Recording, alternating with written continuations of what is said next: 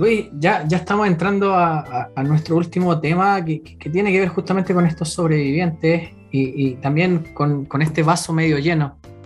Eh, ahora último, se ha, reportado, o bien no sé cómo se dice desde el ámbito jurídico, que, efectivamente los delitos sexuales ya no prescriben.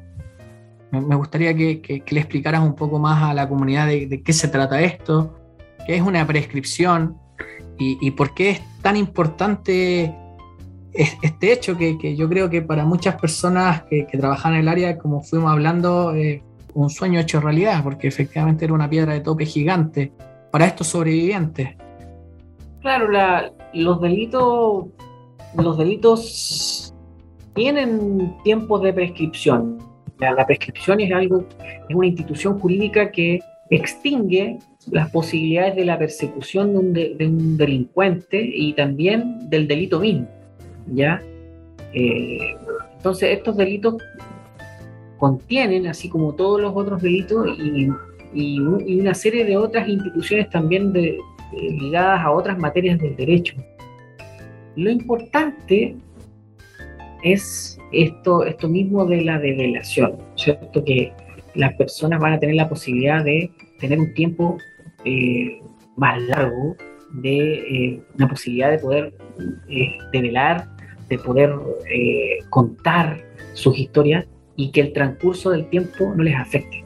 Porque hoy tenemos niños, niñas y adolescentes que no lo van a contar de inmediato y eh, no van a estar sujetos a estos 5, 10 años, ¿no de, plazos, eh, eh, sino que van a ser imprescriptibles. Es decir, se armoniza, y ese también es un, es un término de derecho internacional, de los derechos humanos, se armoniza la legislación de infancia con la legislación internacional, es decir, estos delitos son, son de una gravedad tal que necesitan que no, o sea, que necesitan no tener trabas de tiempo, porque eh, son de difícil prueba, mm. son eh, hechos gravísimos que afectan bienes jurídicos como lo, mencionábamos, ¿cierto? La indemnidad sexual, la libertad sexual, lo intangible que debe ser mi cuerpo, cierto? Nadie puede tocar mi cuerpo.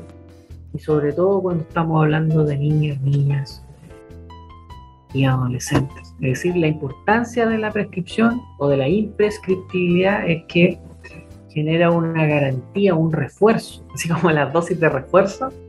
Eh, esta sería como una dosis de refuerzo, porque en definitiva los años de prescripción también eran, eh, podríamos decir, unas dosis de refuerzo para las personas que eran víctimas de delitos.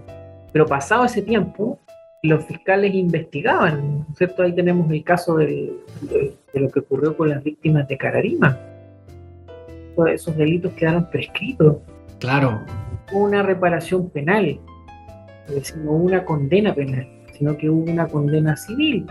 Pero, pero a causa de esa lucha que dio, dio eh, las víctimas de sacerdotes cardinos, eh, se generan estas leyes. Incluso con la presidenta Bachelet también hubo una modificación legal para aumentar ese plazo de prescripción, ¿no es cierto? Una prescripción eh, mayor a partir de, lo, de que la persona pudiese cumplir determinada edad, 18 años, mm. etc.